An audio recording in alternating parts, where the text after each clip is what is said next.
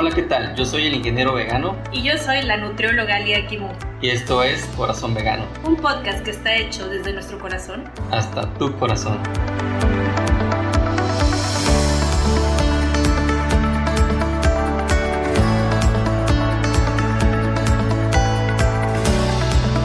Tal querida tribu? ¿Cómo están? Pásenle un episodio más del podcast Corazón Vegano. El día de hoy tenemos un tema que en lo particular se me hace muy interesante y que nos han estado pidiendo mucho, el cual es la Declaración de Cambridge, aquella mítica acta firmada en la Universidad de Cambridge, Reino Unido, un 7 de julio del 2012, por un grupo de 13 prominentes científicos y científicas, liderados y lideradas por el neurocientífico y neurofisiólogo computacional, el Dr. Philip Lowe todas y todos soportados por el gran científico Stephen Hawking. A continuación, les dejo la conferencia. Sin más, iniciamos. Bien, durante las últimas dos semanas hemos tenido un pequeño debate en línea y apenas ayer con toda clase de opciones de conciencia ausentes, finalmente todos decidimos llegar a esta resolución. Y en efecto, quizás ya era tiempo de hacer una declaración para el público para las personas presentes, quienes no son neurocientistas, pero quienes de hecho tienen interés en este tema, porque nuestros postulados se disgregan rápido. Algunas conclusiones que tenemos están cambiando. Algunas de nuestras adjunciones han sido descartadas. Y podría parecer obvio a los presentes en sala que los animales tienen conciencia. No lo es para el resto del mundo. No es obvio, saben, para el resto del mundo de Occidente no es obvio, para la gente del lejano Oriente no es obvio, no lo es para nadie. Ustedes han sido una muy muy sofisticada audiencia y ellos han sido un impresionante grupo de expositores, no todos tienen esta clase de posesión y acceso a tal información. Y bien, entonces me gustaría agradecer primero, obviamente, a los expositores porque nada de esto hubiera sucedido sin ustedes. Muchos de ustedes vinieron aquí, lugares cerca o lejos, Australia, muchos viajaron con sus propios recursos, todos ustedes invirtieron en esta conferencia. Todos ustedes son parte de este viaje científico. Y sin tornar esto melancólico, me gustaría empezar a leer esta acta mutua en la que todos hemos concordado. Así que yo leeré la primera parte, luego David en un rato leerá la segunda parte y finalmente Christoph cerrará la conferencia con la última parte. En este 7 de julio del 2012, un prominente grupo de neurocientistas cognitivos, neurofarmacologistas, neurofisiologistas, neuroanatomistas y neurocientistas computacionales se reunieron en la Universidad de Cambridge para reexaminar los sustratos neurobiológicos de la experiencia consciente y comportamientos relacionados al humano y al no humano animal. Mientras que la investigación en este tema se obstaculiza por la inhabilidad de los no humanos animales y frecuentemente humanos para comunicar y atender claramente sus estados internos, las siguientes observaciones se establecen inequívocamente. Primera observación. El campo del estudio de la conciencia se disgrega rápidamente. Abundantes técnicas y estrategias nuevas para el estudio del humano y del animal no humano se han desarrollado. Consecuentemente, más información se vuelve elegible y esto llama a una revaluación periódica de preconcepciones de soporte en este campo. Estudios en animales no humanos han demostrado que los circuitos de su cerebro homólogo correlacionados con la experiencia consciente y la percepción pueden ser aleccionados no difícilmente e irrumpir su examen si es necesario en ellos esas experiencias. Más aún, en los humanos, nuevas técnicas no invasivas ya son legibles para el estudio relacionado a la conciencia. Segunda observación.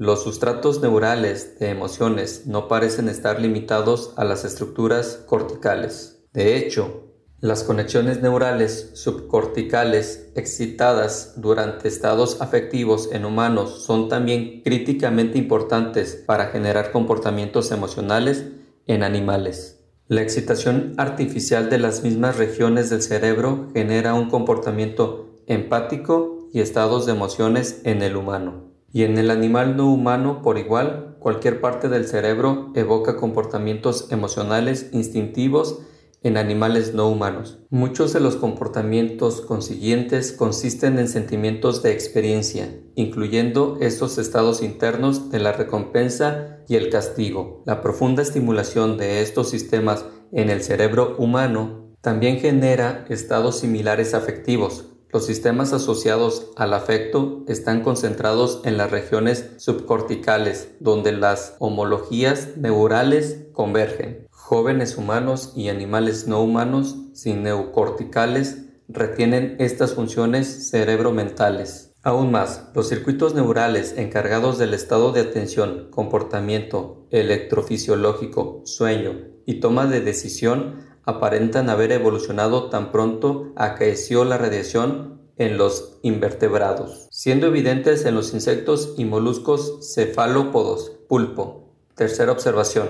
Las aves parecen ofrecer en su comportamiento neurofisiología y neuroanatomía, un caso directo de conciencia evolutiva paralela. Evidencia de un parecido cercano de conciencia humana ha sido observada en el papagayo gris de África, las conexiones emocionales y microcircuitos cognitivos en aves y mamíferos parecen ser mucho más parecidos de lo que se pensaba. Es más, ciertas especies de aves aparentan exhibir diseños neurales del sueño como los mamíferos, incluyendo sueño REM y como se demostró en el diamante mandarín, diseños neurofisiológicos, pensados para embonar en una neocorteza mamífera. La urraca en particular ha mostrado directa similitud a los humanos, grandes simios, delfines y elefantes en estudios al espejo de autorreconocimiento.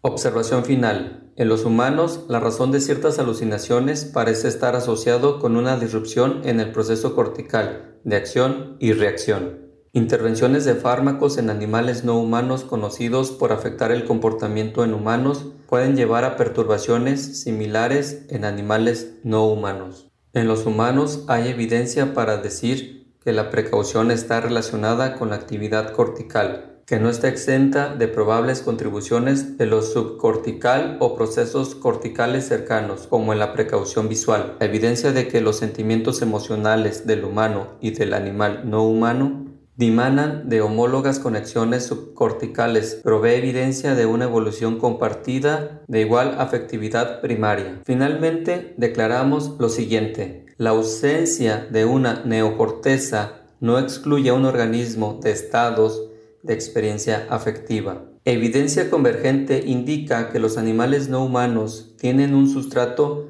neuroanatómico, neuroquímico y neurofisiológico de estados de conciencia, con la capacidad de exhibir comportamientos intencionales. Consecuentemente, el peso de la evidencia indica que los humanos no son únicos en poseer los sustratos neurológicos que generan la conciencia. Animales no humanos, incluyendo todos los mamíferos y las aves y muchas otras criaturas como el pulpo también poseen estos sustratos neurológicos. Ahora, en el cierre, pienso que todos los expositores debemos con toda la audiencia agradecer la organización que ha presentado a todos estos extraordinarios personajes, sin los cuales no hubiera sido posible esto. Sin su asistencia y la asistencia de todos, agradecemos el habernos puesto juntos. Muchas gracias. La conferencia en memoria de Francis Crick de la conciencia en los humanos y animales no humanos está ahora finalizada.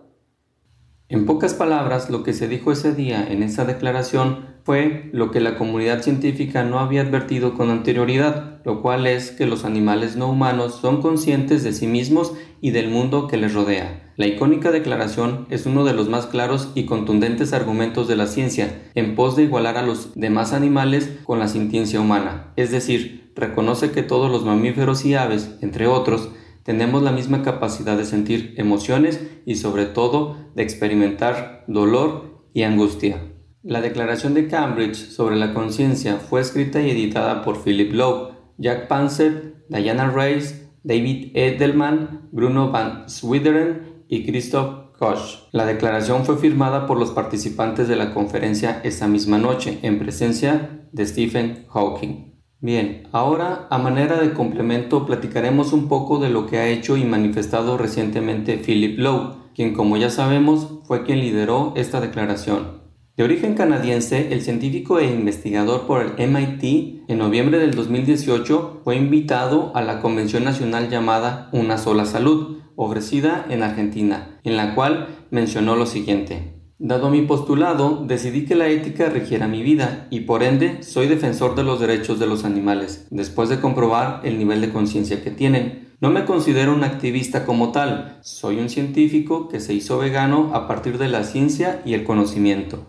Y bien, Lowe se opone contundentemente a la experimentación y explotación en animales y avisa que ya es tiempo de darles a todas las especies un trato ético. Durante la conferencia, Lowe mencionó que a partir de un test de Turing los científicos clasificaron las diferencias entre los cerebros humanos y los cerebros no humanos y se llegó a la conclusión de que nuestro cerebro no es el más complejo. Menciona Lowe, uno de los prejuicios era que es necesario tener un neocortex para experimentar conciencia, pero este test mostró lo contrario. Nuestro cerebro no es el más complejo que hay para estudiar. Hay estudios que demuestran la complejidad de los cerebros de otros animales no humanos, que hasta tienen capacidades que nosotros no tenemos. También Lowe complementa, no puedes sentir placer ni felicidad sin esa conciencia. La conciencia te permite tener la experiencia de la felicidad y la tristeza, el dolor y el sufrimiento. Si tienes experiencias emocionales, tienes conciencia.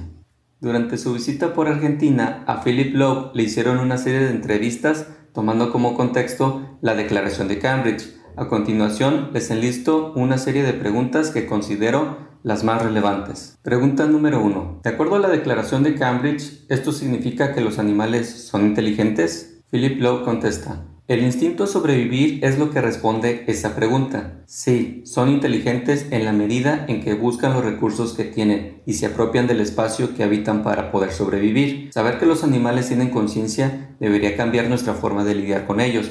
Merecen un trato ético, un trato moral. Los tenemos que tratar con respeto. Pregunta número 2. Después de la declaración de Cambridge, ¿cree que la comunidad científica cambió la percepción sobre los animales no humanos? Philip Love contesta, no hubo un cambio real en términos de conocimiento científico, pero sí han habido cambios respecto del comportamiento de los científicos. A partir de esta declaración se han generado otros postulados como por ejemplo la Declaración de Lisboa, en la que se expone que si la comunidad científica quisiera seguir experimentando en animales, lo va a tener que hacer con una justificación completa que diga por qué es necesario hacerlo y cada caso en particular. Otro ejemplo es la declaración de Curitiba. Se aclara que los animales no deberían seguir siendo considerados cosas ni objetos, sino seres sintientes. Esta declaración fue firmada por veterinarios de Brasil y tiene alcance nacional. Pregunta número 3. La zoocosis que padecen los animales en cautiverio es otra manifestación del nivel de conciencia y sintiencia que tienen. Philip Lowe contesta, ya que los animales tienen la capacidad de sentir placer, de sentir dolor y de sentir felicidad, estar en una situación de encierro los lleva a querer sobrevivir o a dejarse morir. De esta forma se puede justificar que los animales encerrados en zoológicos o acuarios sufren zoocosis, producto de que son seres sintientes con capacidad de conciencia. Por eso, propongo que recordemos que desde la cosmología nos pensábamos como el centro del universo. Después nos dimos cuenta de que somos parte del sistema solar, después de la Vía Láctea, etc. Fue Copérnico el que corrigió el concepto que centraba todo alrededor del humano desde la astronomía y ahora lo estamos haciendo desde la biología.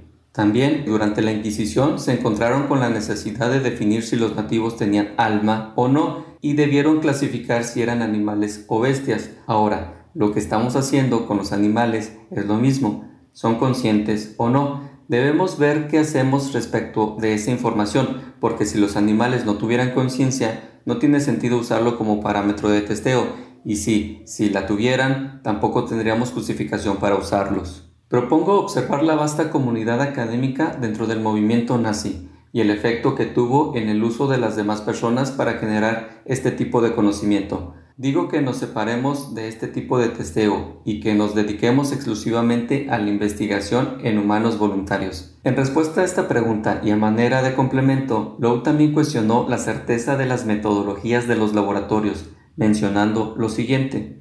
Si observamos los números respecto de la eficiencia del resultado del testeo en animales y su correlatividad con los resultados en humanos, este es solamente de un 6%, y la inversión que se hace en el testeo de animales es millonaria. O sea, que no solamente es ineficiente, sino que es muy cara, demasiado cara. Pero aún, si no tuviera ese mismo resultado, hay una decisión ética que tomar respecto de la información que ya tenemos disponible. Si decidimos continuarlo, haya o no una justificación económica. Pregunta número 4. Vacas, cerdos, gallinas, corderos, etc. son animales destinados al consumo. ¿También tienen conciencia? ¿Cuál es la sensación que pueden tener al ser ingresados a un matadero y ver cómo matan a los que ingresan antes?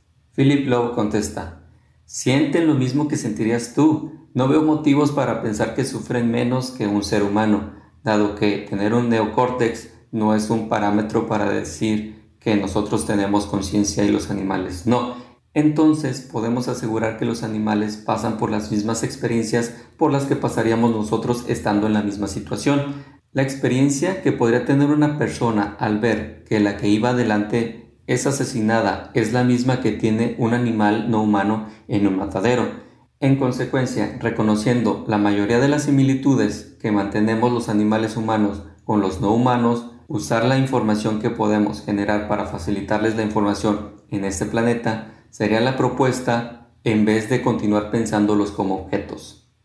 Lowe se despide de la entrevista de manera simpática y con muy buen sentido del humor diciendo lo siguiente.